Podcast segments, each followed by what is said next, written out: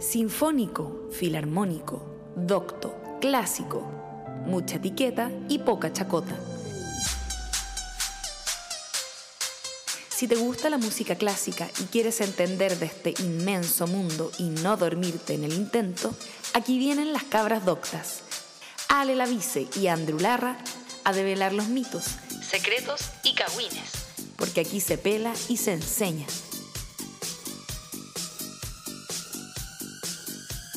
Ahora comienza Da Capo Podcast. ¡Qué fuerte! Hello, hello, hello. Aló, aló, aló. Oli, ¿cómo están, corazones? Ale la vice, ¿cómo está, mi hijita? Aquí estamos, pues después de 800 mil años hemos vuelto. Nos cantamos Sí. la lista entera de Cheyenne y vamos a ir a la segunda parte. Sí, y esta vez tenemos otra invitada especialista del capítulo. ¿De quién estamos hablando? Hoy atravesamos todo el océano para llegar a la Capel Master, po, la que afina en 415. La SOA de Frankfurt. La ñaña de los compu. La pastelera especialista en pay de limón. La distribuidora oficial de pasteles y brazo de reina en la Foji 2009-2011. Digámoslo junto, amiga. Ya. Camila. Muñoz. Uh, Oli, oli, oli. ¿Cómo estáis. Cami? Bien, todo bien. ¿Y ¿Qué, ustedes? qué horas son allá, amiga? Aquí son las 6 de la tarde con 25 minutos. Uh, Acá estamos como a las Una y media. 1.25 de la tarde. Todo por mi culpa, pero ya estamos aquí las conectadas. Sí, pero para quienes nos escuchan en el futuro, se hace lo que se Se puede. hace lo que se puede. Oye, Cami, qué rico tenerte en nuestro podcast. Se agradece mucho tu, tu connection. Estábamos hablando en un capítulo de la viola, este capítulo especial de la viola.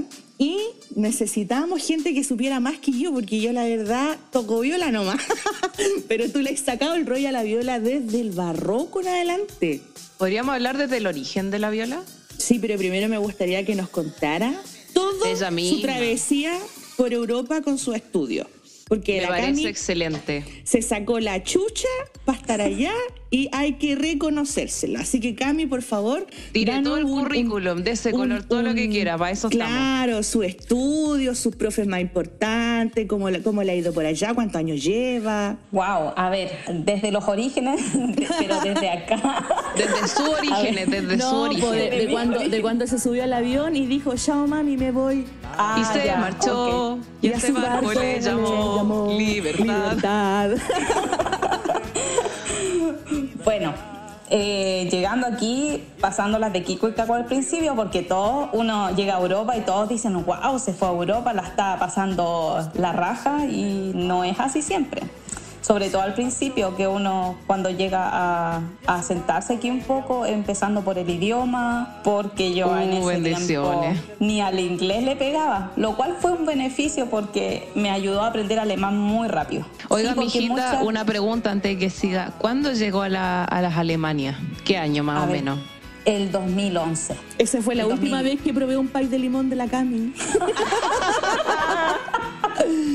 Oye, Cami, ¿tú te fuiste eh, titulada o no titulada de acá? No titulada. Yo me Ya. fui, cerré el ciclo básico y ahí la, mi amiga, la Carola Fredes, que muchos la conocen, Maestrísima. eh, me dijo, vente, vente, vente, vente. Así que, eh, nada, pues le hice caso y, se partí y me marché.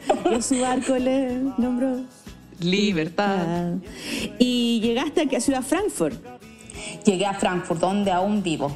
Y ahí hizo su, su bachelor, que es como, el- es como la carrera acá, pero acá en Chile Exacto, lo dividieron, para la gente que no cacha, está dividido en básico, superior y hay universidades que tienen básico, intermedio y superior, para que estemos 200 años estudiando. Lo bueno es que la Cami llegó allá, quedó en la universidad y se puso a estudiar el bachelor. ¿Tiene alguna algún nombre especial tu título, Cami? En alemán, dígalo en alemán. En Sí, alemán. Künstlerische Instrumentalausbildung. Así se dice en alemán. Qué precioso. No entendí nada, pero bacán. Suena bonito. Pero, pero suena chévere. Suena chévere. De. Ya, Bueno. ¿cuánto duró tu, tu enseñanza ya del Bueno, bachelor? el, el bachelor duró cuatro años, cuatro Ya. larguísimos años, sí. Rígida. Bueno, aprendí muchísimo en todo sentido. Yo pensé que venía aquí a tocar la viola y ya pescado, pero no, no fue así. ¿Cómo fue esa Eh, deconstrucción de la enseñanza? Porque aquí uno toma los ramos y suena ahí nomás y uno le pone color, pero en realidad se dedica a tocar la viola, po. ¿Qué, qué Exacto. cosas interesantes, como de cosas buenas y cosas malas que tú hayas notado en esta formación del bachelor? A ver, lo que más me impactó fue entrar a mi primera clase de piano y que no habían 10 pianos en una sala o, de, o clavinova en una sala, Sí, sí. como pasaba en la católica. Sí. Pero eso me impactó mucho, entrar a una sala y que yo tenía semanalmente media hora de clase con una profesora, una pianista. Ay. Decir Ese- que el rollo de la gente que toca cuerda frotada de abracho, o sea, sobre el hombro izquierdo, es que uno está acostumbrado a digitar con la izquierda y la mano derecha funcionan como en bloque. Entonces, hacer que la mano derecha use dedo por dedo es toda una aventura. Exacto. Bueno, ahí empezar a mover, por eso se movieron hartas cosas en mi cerebro, los dedos, el idioma. Entonces, Están funcionando neuronas que no sabía que Te tenía. reformateaste Sí. y partiste de nuevo. Que heavy igual, Qué pero heavy. bacán. Oye, y en la, Bueno. otra, la otra parte se suda, me imagino que de la... No sé si tuviste en el primer año como ramos más teóricos. Cuéntanos un poco más o menos de los ramos que más te acordís, que te aportaron, que fue difícil o fue fácil o entretenido. O ramos interesantes que consideres que no, no se enseñan acá. A ver, la primera pregunta, la ventaja aquí era que yo podía escoger los ramos en, a lo largo de- casi de toda la carrera o por lo menos de los primeros cuatro semestres yo podía escoger qué ramos tomaba. Y sí, Voy a llorar, una vez quiero fue- eso. ¿No era una dictadura musical? No, la única dictadura obviamente es que tienes que tomar viola y correpetición. Correpetición es que te, te acompañe un pianista. Oye, Eso eso, nunca lo entendí. ¿Por qué es con repetición si ensayo con piano nomás? Sí, porque por, eh, por ejemplo se supone que tú no es solo, tú no estás tocando con algún pianista, sino que estás tocando con alguien que, un profesional en acompañarte. Entonces tú es como casi ir a una clase también. Wow. Sí, es verdad. Como que aprendes a ser acompañada, pues igual eso es un reto brígido, Y ¿no? ponerte de acuerdo. Exacto, es como en parte una clase de música de cámara. Qué Qué bacán. genial. Qué genial. Bueno, la clase que yo siento que a mí en ese periodo, además de la clase de viola de mi tremenda maestrísima en ese tiempo, Ingrid Sur, Ay, la que amo. seguro muchos la conocen. Yo la em, amo. Debo decir, era- perdona que te interrumpa, debo decir que fui a una masterclass con ella y me dijo, tú tienes una voz que parece violista, yo sé que en el fondo te gusta la viola y yo, ¿por qué me La Ingrid sabe qué punto tocarte para llegar a tu corazón. Para conquistarte con la viola, sí. Y bueno, además de esa clase, bueno, estaba la clase de música de cámara, pero la clase que a mí más me tocó, porque me tocó una muy buena profesora, muy buenas profesoras, fue de pedagogía. Yo, antes de llegar a Alemania, yo habían cosas que odiaba y una de esas era enseñar. Yo enseñaba por la plata. Decirlo, es bien feo, pero yo Confirmo. enseñaba casi por la plata porque, porque, Porque me que acuerdo en ese pues, tiempo hija. por la foji, porque hay que comer pan. Entonces, claro, hay que, había Hay que ganarse los porotos. había que ganarse los porotos. Bueno, cuando llegué acá, en el primer tiempo, obviamente que no podía dictar clases porque no tenía el idioma. Entonces yo, no sé, igual tuve la suerte de tener un fondart y también trabajé mucho de babysitter al principio, en el primer y segundo año. ¿Verdad que tú eres la babysitter de Frankfurt, po? Sí, Nos también. Aquí yo la- muy la- conocida aquí. Para que vean que se sacó la chucha, no fue a pasarlo bien nomás, tuvo que sacarse No, no, la cresta no, ahí cuidando, la vida, cuidando todo, baby rubios de película.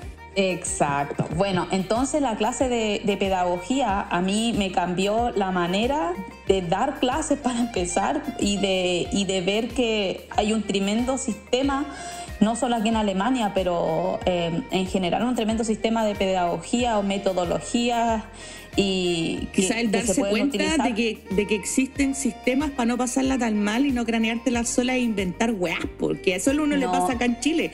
Uno aprende en el trayecto que va, que va haciendo las clases. Exacto, y por mucho que ya sí, ser profesor es un trabajo, es para ganar dinero, pero también eh, va, va, sobre todo la responsabilidad de tener a una persona que está confiando en ti, que te está confiando su dinero, su tiempo, y que tú no le entregues las herramientas necesarias según la persona, porque tú puedes tener, ya, esta es mi metodología, yo sueño así y punto. No, porque somos seres humanos y todos tenemos nuestras diferencias en cuanto a atenciones. Unos son más grandes, otros más chicos, otros tienen la mano más grande, otros más chica. Entonces, esa es la gracia, aprender una metodología completa y ver dónde tú es el punto que tienes que atacar, eh, por así decirlo, para que el alumno mejore o aprenda de la manera adecuada. Y eso aprendí mucho y de ahí, bueno, por ende después lo que sigue, adelantándome un poco a lo que sigue, estudié después el máster en pedagogía. Genial, cuéntanos de ese máster. ¿Cómo es el título en alemán? Queremos aquí regocijarnos de todas estas palabras largas. Eh, el máster se llama Instrumental Pedagógico. Y eso es, nada, es un máster que tú aprendes eh, literalmente a dictar clases. yo tuve que, mi examen final, tenía que dictar clases a, tres personas de distinto nivel. El primero era principiante, eh, dos meses tocando. Violín fue el de, tuve que dar dictar de violín al principiante. Y el nivel intermedio y avanzado tuve que dictar de viola. Oye, Cami, ¿y estos cursos los hiciste en alemán también o había ya más inglés entre medio? No, yo, mi inglés no es muy erudito, por decirlo así, no era muy genial. Entonces, mm, yo todo en alemán. Eh, hay que, aquí hay que hacerlo todo en alemán. Yo creo que después de que ella aprenda alemán, cualquier idioma se le hace mucho más fácil. el inglés es un chiste al lado del alemán, discúlpenme, pero de verdad que un... Sí, es verdad. Sí, bueno, igual aprender bien el inglés. Oye, Gami, cuéntanos un poco, perdón que te interrumpa, cuéntanos un poco de tu inserción en, la, en las pelucas blancas, eh, en las cuerdas de tripa, cuéntanos un poco del mundo barroco en tu formación allá ¿Te tocó usar peluca o no? No, todavía no. pero, pero dicen que, dicen las malas lenguas que en algunos conciertos hay gente que le ha tocado utilizarlas. ¡Wow! Andy Río, por ejemplo. A mi profe nunca la vi con peluca. A mi profe del máster de barroco fue mm, eh, Petra Müllejans, la concertino de la Freiburg Barroco Orquesta. Calla, calla. Eh, cuéntanos un poquito qué características tiene el hecho de tocar barroco, viola barroca. Partamos por qué, qué significa tocar una viola barroca con respecto a una viola moderna. Queremos desmitizar que acá, bueno, no solo acá, en todas partes se puede nada más, pero hay un mito muy fuerte que dice que para tocar barroco tenéis que tocar cuerda al aire, no cambiar mucho posición y no vibrar. Y la famosa afinación histórica. Claro.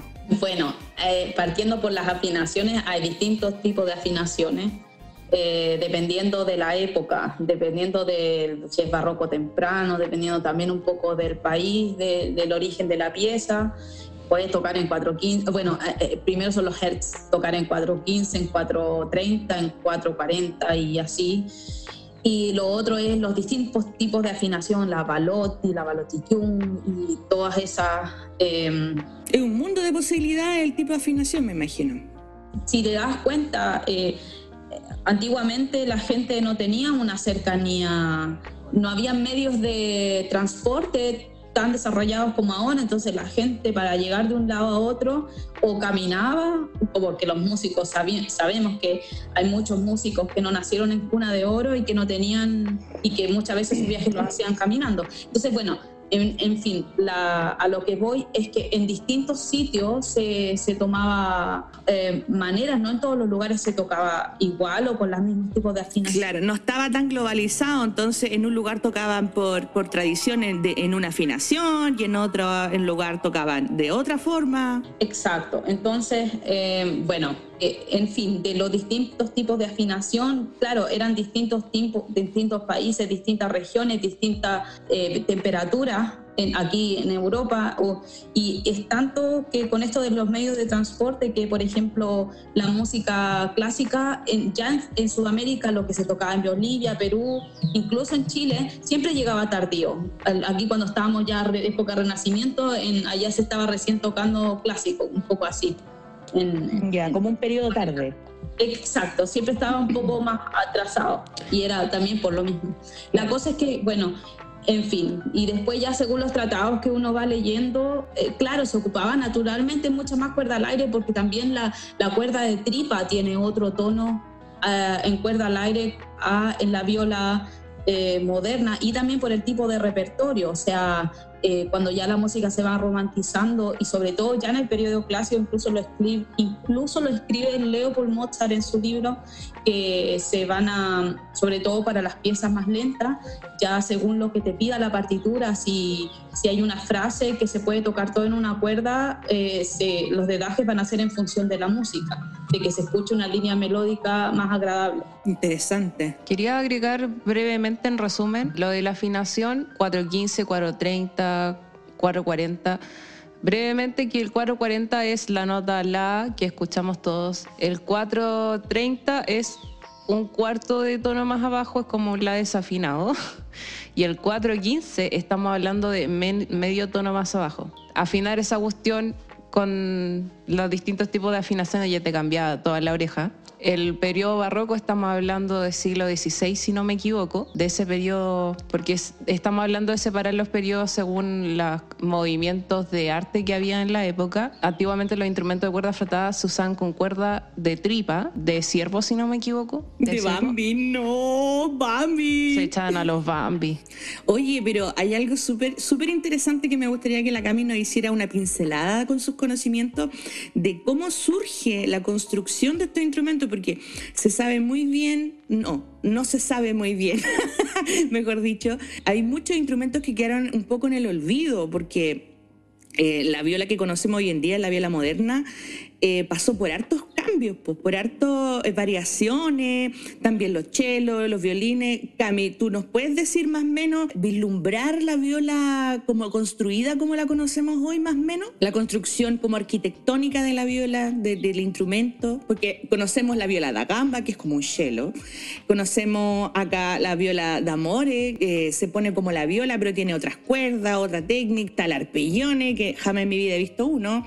Pero hay un montón de instrumentos en el olvido, pero ¿cuál crees tú que fue el momento clave donde la viola empezó a ser la viola que conocemos hoy? A ver, la viola moderna, en el, eh, a ver, en el siglo XVIII fue donde, según lo que yo conozco, eh, donde ya tomó su despegue en cuanto a repertorio, por ende, por la dificultad de las obras que ya se estaban escribiendo, los luthieres empezaron a, como a transformarlas para que fuesen más tocables, por decirlo así, porque en esos tiempos igual hacían un montón de experimentos con instrumentos, habían violas que eran enormes, como violas que también eran muy pequeñas y sobre todo esas violas pequeñas las construían para los violinistas que, que antiguamente tocaban la viola, o sea, en el periodo clásico sobre todo bueno, desde ahí o quizás desde antes incluso, eh, estas orquestas para los reyes que habían en la Hof Orquesta se llamaban, eh, justamente utilizaban a los violistas como violistas. Por eso hay tantos chistes de viola y... Hay como... había una jerarquía que nos contaste tú, muy interesante, de que uno empezaba tocando violín en la antigüedad. A ver, para entrar a la orquesta como los más malos lo pasaban a la viola. Y por ende tocaban unas violas que eran eh, más chicas las que, que conocemos en, en, rigor, o sea, la viola normal de este tiempo es tamaño entre 40 y 40 al 43 o 39 al 43 normalmente. En ese tiempo había varias violas que eran tamaño 38. O sea, podemos, podemos, podemos decir que los chistes de violistas a causa de los malos violinistas. Exacto. el, otro chiste, el otro chiste de la viola es que cuando te ven muy grande de altura o los brazos muy largos también te mandan a tocar viola.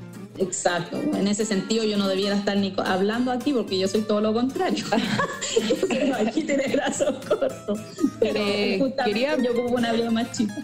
Quería preguntarte brevemente cómo es el tema de las medidas de las violas, porque yo sé que los violines están las medidas estándar, tres cuartos, cuatro cuartos, pero tú me hablaste de medidas 40, 43, ¿cómo se mide eso? Aquí hay diferentes medidas y aquí, por ejemplo, en Alemania hay violistas que son enormes. Eh, por ejemplo, el primer viola de la orquesta de, de Darmstadt, el teatro de Darmstadt, es un tipo enorme. y, y él toca una viola de, creo que es de 44 o 45 centímetros. ¿Y esa medida se hace desde dónde hasta dónde? Desde, en el cuerpo de la viola. En la caja de resonancia, podríamos La decir. caja de resonancia. Ya. Porque hay otra medida que ocupan del tacto solamente la parte. Yo creo que el, el violín tal vez tenía su, su arquitectura bastante definida y como bien dice la Cami, que antes la viola como tiraban para el final o, o la gente que tenía menos, La menos estudio, menos experiencia, tocaba viola, entonces me imagino que no había una, una solidez en cuanto a su- sus medidas, su, su largo, su ancho. Bueno, eh, no sé tan así porque eh, justamente, o sea, hay unos violines que son, a ver, eh, para empezar, obviamente, el, em, las cuerdas. dentro, para explicarlo así para la gente que no tiene mucho que ver con instrumentos, por dentro de la viola hay como, eh, también es distinta, está construida de manera distinta. Em, como hay una cosa que se llama la barra armónica, em, que es como un palito, por decir así, una, una vara por dentro pegada hacia la viola, no sé cómo explicarlo. Eh, y esto también es distinto en los instrumentos barrocos, o sea, no solo por fuera. El, em, la trastiera es más corta y... eh, ¿Qué más? Eh, El puente, el tiracuerdas, será. el mango también es un poco más ancho y eh, tiene como una, eh, no sé si llamarlo ancho, pero es como un poquito más alto. Está de, de distinta manera construido al violín moderno. Bacín mentonera, exactamente. Eso, bacín mentonera sin soporte, sobre todo en ese, en ese tiempo. Ahora los modernos, hay muchos que sí ocupan, no, no ocupan la mentonera, pero sí ocupan el, el soporte.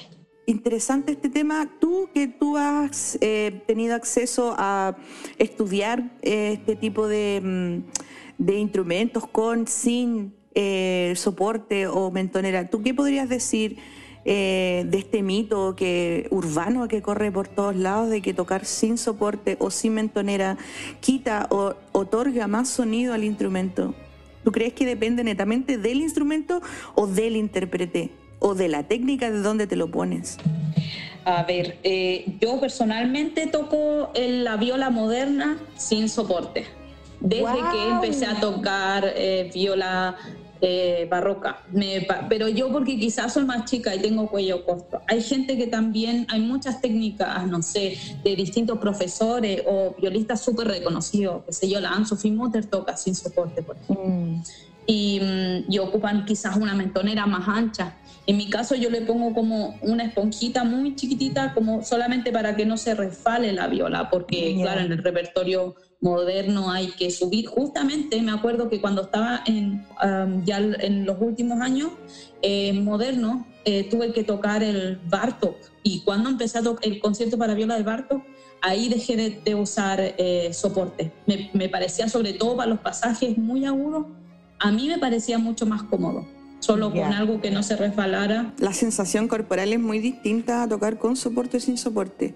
El soporte, perdón que te interrumpa, pero para la gente que no cacha mucho de, de instrumentos de brazo, el soporte es un accesorio que se pone y se saca en la parte trasera del, del instrumento, que es como un pequeño atril que ayuda a la estabilidad del instrumento. Y, y se, se- se modernizó y hay distintos tipos, hay unos livianos, Sí, de hecho, unos que son pensemos como... en que el soporte es un invento de la segunda mitad del siglo XX, entonces de ahí para atrás, en todos esos siglos se tocaba sin soporte y ahí tenía que Claro. sacarle músculo al- a los bíceps para poder sostener el instrumento, porque el violín, la verdad es que es bastante liviano, pero la viola, con todos los tamaños que tiene y grosores, es bastante más pesada, debo decir. Oye, Cami, queríamos hacerte una pregunta. Cuéntanos sobre tu estudio del barroquístico, la huaca con tirraca. Cuéntanos, por favor, cuál es el título, cuántos años hay estado en esto y internanos un poco en, en la historia de la viola, pero ya más barroquística. Ok, a ver, el estudio se llama Historische Interpretación Praxis eh, Baroque Prache, que sería viola barroca. Manso título. Y, y bueno, eso lo estudié, en- comencé el 2016 Y bueno, eh, tuve que, lo hice, el estudio dura dos años, pero yo tuve que alargar entre medio y lo hice en tres porque estudié paralelamente eso y la pedagogía que lo conté antes, la, el máster en pedagogía instrumental. Y bueno, igualmente desde antes yo ya empecé a tomar clases particulares porque uno no puede llegar obviamente sin ningún conocimiento a dar el examen de ingreso. Entonces, ahí empezando a conocer todo y mm, yo me siento todavía súper en pañales con, con, esto. Es mucho, mucho, porque imagínate, es música desde que se originaron estos instrumentos. Sí, bueno, dicen que mientras uno más sabe de algo, más siente que no sabe nada. Exacto. Solo sé que nada sé. Sí, sí. Déjame hacerle una preguntita. Ay, pregunte nomás. ¿Qué te motivó a estudiar barroco, viola barroca? Eh, en principio, eh, justamente creo que era eh, lo más débil que, que, yo tenía, justamente porque en Chile siento que cuando en el, la época que yo me vine, eh, había muy poco conocimiento de, por ejemplo, no sé, eh, yo conocía el bajo con vibrato y glissando, y eso acá es como que te pegan un tiro si haces eso. O sea, entonces, y cuando llegué a estudiar acá, yo aprendí muchísimo con mi profesora del bachelor, Ingrid, sobre ya lo clásico, pero claro, yo sentía que todavía faltaba porque yo escuchaba esa grabación y los conciertos de música barroca, la encontraba preciosa, pero no podía llegar a eso. Entonces, el posgrado de viola moderna y con e, ella estudió barroco en, el, en Suiza y claro, ahí aprendí también mucho, mucho más y, y, claro, y con ella fue la que me impulsó a estudiar justamente barroco porque la música es preciosa. Podríamos decir que siempre te picó el bichito del barroco. Es que, mira, pasa muchas veces cuando a uno no le gusta algo, pero no le gusta por desconocer. Justamente en Chile, a mí me, lo que más detestaba era Bach yo detestaba Bach y, y todo, ¿para qué decirte Telemann y todo eso? Aquí vamos a poner la música de Mea Culpa, yo detestaba Bach, y ahora me da vergüenza decirlo, me da mucha vergüenza. Mira, ahora... mira, mira, aquí saquémonos los calzones. Yo cuando era más chica decía, detesto Paganini, no suena ni una weá. Y es como, weón, Paganini es súper lindo. Oye, me gustaría que abordáramos un tema súper crucial aquí hablando de la viola y los conocimientos, porque yo creo que a base de nuestra ignorancia y poca investigación y compromiso al respecto, de que se dice que tocar barroco, es que me incluyo porque yo también he pasado esos, esas fases de, de omitir nomás. Eh, de que el barroco es cuerda al aire, sin vibrato y poquito cambio de posición y moverse, moverse como su señora. ¿Cachai? Y la verdad Mover que el instrumento, que la toma claro, Cerrar las frases con el caracol en círculo. Eso se estila. te voy a contar una anécdota que me pasó con mi profesora, con Petra Muleyans, que yo, tam, yo me movía como mono antes de entrar a estudiar con ella cuando tocaba. Eh, es que dan y... ganas de bailarse esa weá, de ser señora. Sí, claro, como que si uno hace show te bueno, resulta mal la frase. Y ella, si tú miras los videos de la Freiburg Baroque Orquesta, ella se mueve mucho también. Y yo dije, ah, llegué mi salsa aquí y sabes que me, me tuvo el primer semestre haciéndome clases yo pegada a la pared para no moverme. En un molde. me tenía pegada a la pared porque me decía si no, si eh, que mi contacto para mantener el contacto con la cuerda correcto, si me movía tanto, no sé, claro, ella lo puede hacer porque ella es regia estupenda y es increíble y toca increíble, pero yo no, yo estaba recién empezando y me ponía como en la esquina de un, eh, como de un, ah, ¿cómo se dice? Repisa, un, como de un esquinero y me ponía ahí para que yo o sea era la pomairina de la clase ahí. Ahí me senté el, el adorno de la sala. Lo típico. Entonces eso fue más que nada por el tema del arco. Mucho por el tema del arco. Y de más, más encima eh, que en ese tiempo que tú empezabas era todo nuevo con el, el cómo sostener el instrumento absolutamente sin soporte. Cuéntanos un poquito del arco. Qué tan distinto es eh, cómo, por qué se toma distinto, de dónde tomarlo. Yo he visto chorrocientas versiones de dónde se toma el arco, de qué forma, etcétera, etcétera. Es que hay distintos tipos de arco en el barroco, no, no hay uno, hay varios. Y de hecho te, te vas hacia atrás desde el moderno, clásico y así hacia atrás y cada vez mientras más eh, temprano es el barroco, más eh, eh, curvo es el arco. Entonces también ahí se va viendo, se, va, se toma un poco más arriba o eh, a veces había, tocamos una pieza en que teníamos que tomar el arco eh, con el pulgar abajo. Ah, como cuando en la noche hay un niño de repente le ponía, no cacha bien dónde tomar, le ponen el dedito pulgar. Exacto, así como Funciona sus primeras clases, así mismo. Tenía que ponerlo para formar la mano, ese. No me acuerdo exactamente qué fue lo que tocamos y que hicimos un proyecto de orquesta y bueno, teníamos que tomar eh, para eso el arco abajo. y, y, dependiendo, está está el arco clásico también, que es distinto al arco moderno, es un poco más cortito y, mm, y el los pesos son distintos, pero ahí vas hacia atrás, o sea, de hasta Artini y depende de la música que vas estudiando hacia atrás, el arco se vuelve más más curvo. Y lo mismo con el, la viola o el violín. Depende de qué tan temprano sea el barroco, había gente que lo tomaba en la cadera el arco. Y después empezó a subir o eh, que lo tomaban hasta que llegó a la clavícula. Eh, Leopold Mozart en su libro da dos eh, maneras de tomar el violín. Una creo que es directo en el hombro, sobre el hombro, y otra es ahí casi en la, en la clavícula con el instrumento más hacia adelante. Entonces es como, no te puedes casar con una forma y no creo que haya una que esté 100% correcta que la otra. Yo tuve que tomar distinto arco o mi mismo arco barroco de distintas maneras dependiendo del repertorio. Y al final no te puedes casar con una técnica y eso es súper importante porque somos todos tan distintos. Es que por eso somos eh, entonces, estamos sujetos a, ser maleables. Pero más allá de eso, tenéis que probar distintas técnicas para luego encontrar la tuya. Y creo que eso es muy importante, así como distintas tomadas de arco. Yo igual he visto gente chamuyenta haciendo como que toca barroco y se dan puro color nomás. Y una vez vi algo muy chistoso que hay un, hay un violinista barroco que usaba como un una cinta en el cuello, no sé cómo decirlo, una bufanda en el cuello. Ya. Eh, Ese es otro tipo de viola. Esa eh, es la, si no me equivoco, es la, la, viola de amores o la viola pomposa que tienes que amarrártela casi como con una, una especie de corbata. Mm. Eh, de verdad que porque la viola es tan pesada que tienes que amarrártela o, o a sujetarla de esa manera a la verga, eso hay también. Exacto. O sea, igual lo bueno es que podéis levantar el mentón y la cabeza para cualquier parte y darte color y no se te va a caer el instrumento. Bueno, hay distintos tipos de... Es que lo mismo, lo mismo que con los arcos, lo mismo que quizás con el desarrollo de los instrumentos. Dependiendo de la región y de dónde se pasaba la música y el transcurso del tiempo, era el tipo de afinación, en la 415, en la 430, en la 440.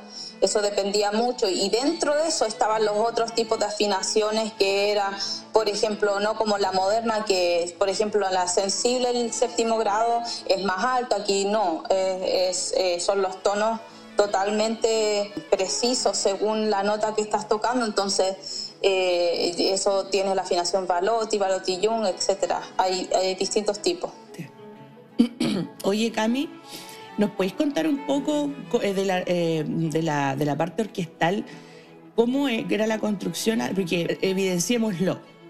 Eh, los, chistes de viola surgen en esta época más o menos y, y, era porque había intérpretes que empezaban a tocar al tiro en orquestas pero tenían poco rodaje musical y había una especie de jerarquía, nos contabais. Exacto, em, de lo que yo leí un poco, em, de varios, bueno, no se puede tampoco leer de uno, pero de lo que se tiene conocimiento era que la jerarquía en la orquesta era del que entraba a tocar un instrumento de brazo y empezaba en la viola. O sea, si quería llegar a ser concertino, tenías que empezar en la viola, de ahí mientras mejorabas, ibas pasando al violín segundo. Un ascenso. Y después pasa, exacto, el ascenso era llegar a ser primer violinista. Entonces la viola era como ya para meterlo, para que se ubique, para que se empiece a afinar en la orquesta, pero de ahí vienen, pues estaban siempre los más malos, los más inexpertos estaban en la, en la viola. Pues empezó a poner más interesante el repertorio también. Claro, especializaciones ya cuando la viola empezó a ser eh, no el apéndice del violín, sino que cuando la viola empezó a ser como más independiente, con repertorio. ¿De qué época más o menos estamos hablando? ¿En qué sentido de independencia del violín? Porque eh, si hablamos de, de repertorio camarístico, qué sé yo, ya Mozart le escribió bastante a la, a la viola, eh, Beethoven también, ahí en los cuartetos hay una parte de viola que, que un, un sol, en uno de los cuartetos que, donde la viola empieza sola y es bastante eh, difícil no sé, bueno, Telemann le empieza a escribir ya sus sonatas, que tampoco son tan complicadas, pero por ejemplo Bach ya escribe en el concierto de Brandenburgo, y así hay distintos tipos que, se empieza a desarrollar y ya eh, partiendo del el periodo clásico ya más romántico, ahí ya la viola, eh, por ende también eh, se empieza a trabajar mucho en la construcción de la viola, que cada vez sea más cómoda para lo, complicado y las dificultades que se le escriben en las partituras que, que se van escribiendo. Qué, increíble la cantidad de datos que uno ignora por completo. Yo tenía la percepción de que, bueno, la Cami lo explica muy bien, más o menos de, de por qué no, hay, no habían violistas solistas en esa época, pero tenía la percepción muy similar de que los especialistas en viola eh, habían surgido de acuerdo al, cuando empezaron a escribir más repertorio de viola. Igual fue súper segregado, se fue moviendo con las épocas. Sí, y eh, también tenías que pensar que en ese tiempo los que pagaban para las composiciones eran justamente los, los qué sé yo, los reyes, los príncipes, y muchas veces, eh, ¿quién de ellos quería tocar la viola? O sea, obviamente si tocaban algo, tocaban en su mayoría la flauta, tocaban también el violín, y muchos de ellos mandaban a hacer repertorio, o si no tocaban era porque les gustaba mucho el instrumento. Por ejemplo, qué sé yo, Mozart detestaba la flauta, pero tuvo que escribir un montón para la flauta porque era su trabajo, porque le pagaban para eso. Pero él mismo decía que no había como un comentario, no me acuerdo las palabras precisas, pero se le él lo describió como que, que, lo detestaba, no le gustaba la flauta. Oye, yo quería preguntar al respecto ese rollo de los conciertos clásicos del, del periodo clásico para viola. Yo escuché por ahí que que Mozart tuvo que escribir conciertos para viola, pero no le gustaba y, le y se lo regaló a alguien, que cambió el ah, nombre. ahí escuché por ahí, pero yo no tengo muy claro. Ya, pero claro, no teniendo fuentes precisas de eso, me parecería raro eso porque eh, no me podría explicar ese segundo movimiento de la Sinfonía Concertante de Mozart, que es hermosísimo. Sí. Y en general la Sinfonía Concertante es preciosa, entonces... Que son como seis páginas. Exacto, o incluso los dúos de viola que él justamente los compuso en un verano, que estaba todo feliz y bien de dinero, y son preciosos esos dúos también, sí, son bien, eh, son súper interesantes armónicamente y técnicamente son súper difíciles. Lo toqué con un amigo que me decía, esto es un Provespiel, me decía, están, como para Provespiel. O sea, eh, son, son, por eso no, no creo... ¿Cómo define esa palabra? ¿Perdón? Que dijiste en alemán. ¿Cómo la defines? Ah, Probespiel, eh, perdón, un concurso para una orquesta. Y bueno, y, y, nada, pero bueno, hay cursos para eso, ellos nos van aprendiendo de a poco. Y, pero claro, fue con el italiano, por lo menos, que se parece un poquito más latino. Y hoy, en día que estáis trabajando, cuéntanos un poco de tu actualidad con el barroco en las Alemanias allá. Peluca, no sé. A ver, de Luca. A ver, Luca, eso es lo mejor de esto, porque eh, en, mi experiencia eh, los conciertos barrocos son mejor pagados que los conciertos modernos. Qué bueno que se premie eso. Se eh, premia como la especialización. Sí, y no, bueno, no sé si tampoco será la gestión de la gente, de los managers sobre todo, o de los mismos que organizan esto, pero claro, dependiendo de cuando las orquestas, obviamente cuando las orquestas profesionales montan un repertorio barroco, obviamente es igual pagado que, es el, que los modernos, es bien pagado. Pero por ejemplo, esto en el barroco hay pocas orquestas que son estables, profesionales. Esto se trabaja más por ensambles, grupos de cámara. Y claro, y, eso, y esos conciertos son porque la mayoría de la música estaba escrita para, eh, para grupos pequeños porque se tocaba mucho en iglesias y, o en los hof, en, la, en los, eh, como por decirlo, en los castillos de los príncipes. Como en el hall, así, en el hall de un castillo o estaban aburridos y te los ponían ahí a su grupo, se juntaban a tomar el té con los amigos y tenían ahí al grupo de cámara. ¡Qué Recordemos que las primeras maquinitas de, de, para reproducir grabaciones, estamos hablando de siglo pasado, si es que siglo XIX, por ahí. Entonces todo para allá, la, la elegancia era quien tenía grupo musical para poder amenizar el lugar, amenizar. Entonces ahí estaban los músicos a servicio constante de la hora del té, de la cena, del Pero no solo eso, también la regiedad era tener tu propio compositor, decir, ay, oye, me siento mal, estoy depresivo, compón una pieza depresiva para mí. y tenía a la disposición el compositor y los músicos. Entonces, y también para lucirse con los demás, una cosa de como quién, quién es más como vamos a tomar el té, te voy a, te voy a, mostrar una pieza que mi, mi, compositor escribió el día lunes cuando yo me sentía depresiva. Escucha. Exacto. así, claro.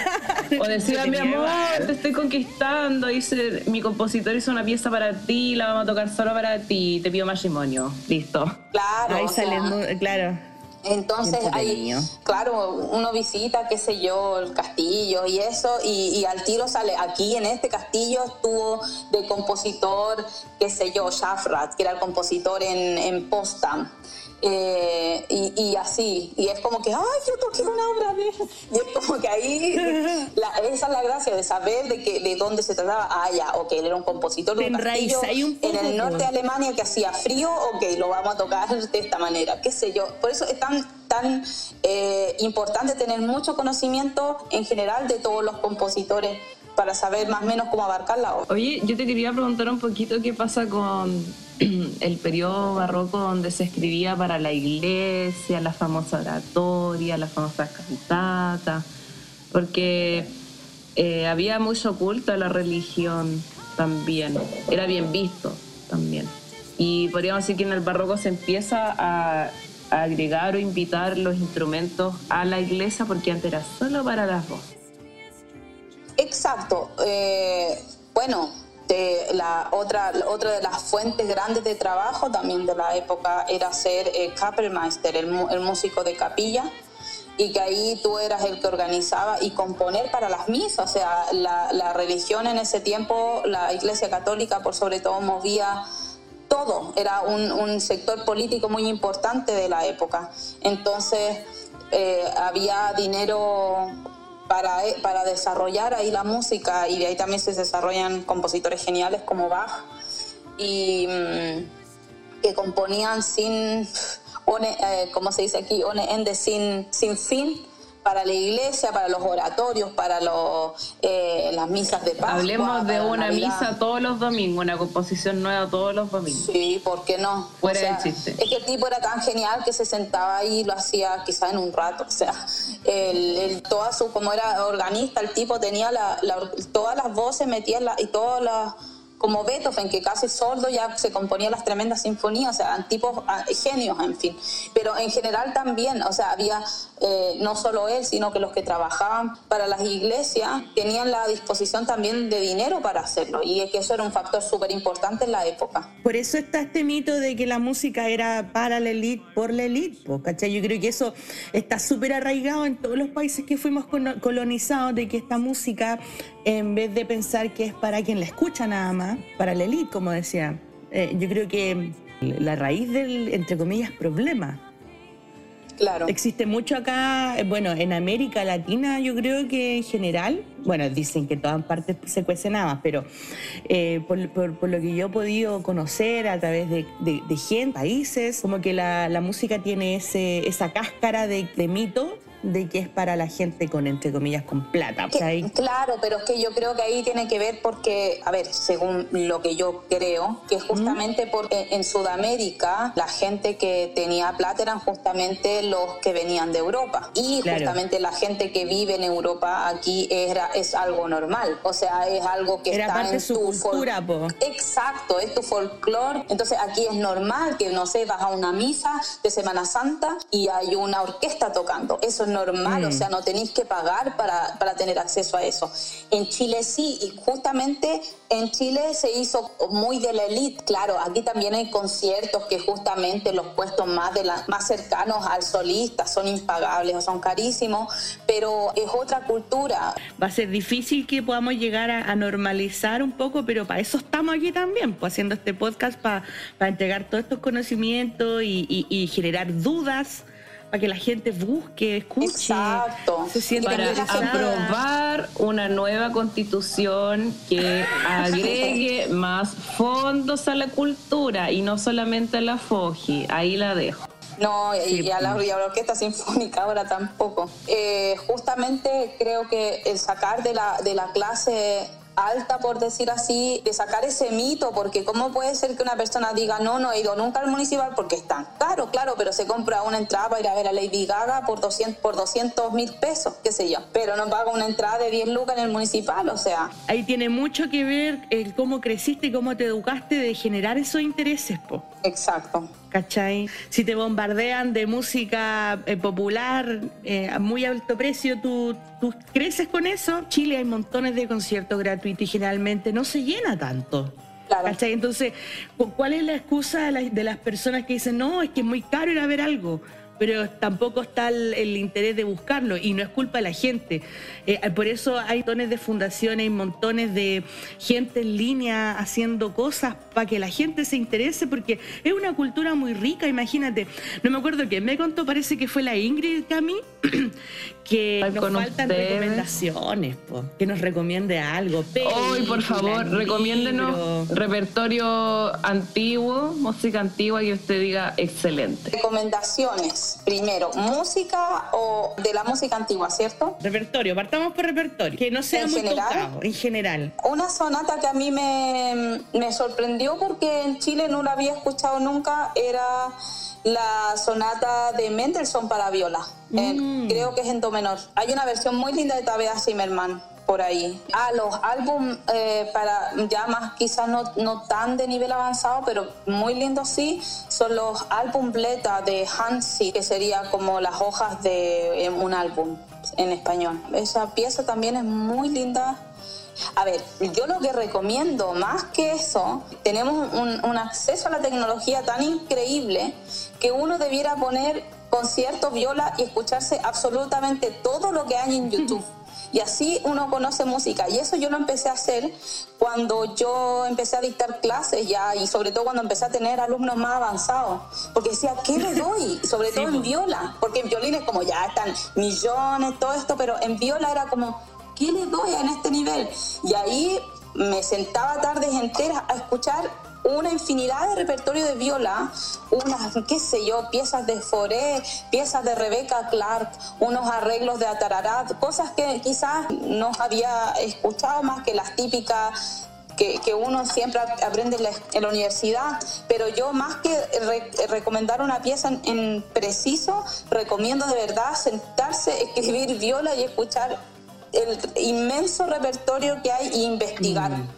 De cualquier manera, si quieren una recomendación como de una pieza que, pero porque yo amo esa pieza, es Concert Stuck o Concert Piece de, de Enescu. Recuerdo con mucho, mucho cariño, pero investiguen y escuchen porque hay mucho. Bueno, para que ustedes sepan, igual le adelantamos un poquito de pega y si entran a nuestro canal YouTube, Da Capo Podcast Latin Channel están listas, listas, listas las listas de reproducciones. Vamos a ir agregando las recomendaciones de, la Cami De piezas. Están ahí en nuestras listas de reproducción con todos los conciertos que hemos hablado acá y más. Sí, hay mucho. O sea, La cosa es sentarse y, claro, con tiempo y escuchar. y escuchar. Que de alguna manera los teatros tienen que subsistir, se han hecho un montón, se están haciendo los conciertos en línea, que de hecho los recomiendo muchísimo. Aquí la, la HR Orquesta. O sea, quiere Eh, decir que, la, que tenemos la oportunidad de acá en Chile comprarnos un ticket y asistir a un concierto de allá. No, ni siquiera comprando un ticket, que la, la HR si se meten por, eh, se escribe H, eh, HR y orquesta o, eh, y lo buscan en Facebook y, o donde quieran Wow. buscarlo. Eh, ellos hacen concierto en vivo, mínimo hacen dos o tres a la semana y son y hacen unas grabaciones increíbles y en vivo. O sea, yo lo recomiendo. Oye, pero qué estupendo, maravilloso. Mira de lo que nos estamos perdiendo. Sí, la verdad es que sí, porque eh, a, lo- a esa hora, claro, aquí es a las 7, normalmente 7, 8 de la tarde, que para usted sería a las 3, 4 de la tarde, 2, 3, algo así. Que, que- y después que muchos quedan grabados, o sea, los puede escuchar después. Regio. Y bueno, y de resto, eh, se- todos los conciertos de orquesta grande ahora en el verano, muchos se hicieron al aire libre y eso hubo más eh, beneficios con eso, pero por ejemplo ahora los que vienen son todos ya más de música de cámara. Son eh, agrupaciones pequeñas y todos más separados. Mm. Eh, y con y ir al escenario con la máscara y una vez que estás en tu lugar te las te la sacas y, y ya los conciertos no pueden ser tan largos sin pausa cosa que eh, no haya mucha trate de- aglomeración de personas. no y eso también el público obviamente no pueden estar todos los lugares ocupados Ya corazones. Un abrazo. Un abrazo Nos vemos para la próxima. Muchas gracias. Muchas Ojalá gracias. Que mucha gente te escuche y esto va a quedar en la posteridad. Vamos a hacer quizás más adelante otro capítulo y, y te podemos convidar ahí para que, para que nos riamos un rato. perfecto Estás totalmente bienvenida, incluso si, si quieres hablar por- con nosotros y compartir algún proyecto, alguna cosita, aquí estamos. Sí, por favor, no dudes, envíanos tu material de lo que estáis haciendo, si necesitáis difusión, cualquier cosita, usted nos manda el material y nosotros lo vamos a difundir en la comunidad. Súper, ya Vamos a hacer chicas, harto ruido. encantada de haber participado en su gran proyecto. Les deseo mucho, mucho éxito con esto y que se, se ganen todos los concursos y que, que ojalá esto llegue muy, muy, muy lejos. Gracias, Guachi. Nos Gracias, vemos. corazón. Nos vemos, cabra docta. Sea cortés, Ande con cuidado. afínese lo más que pueda, Manténgase informado. respete para que lo respeten. Y bendiciones. Ya. Chao. Estoy llorando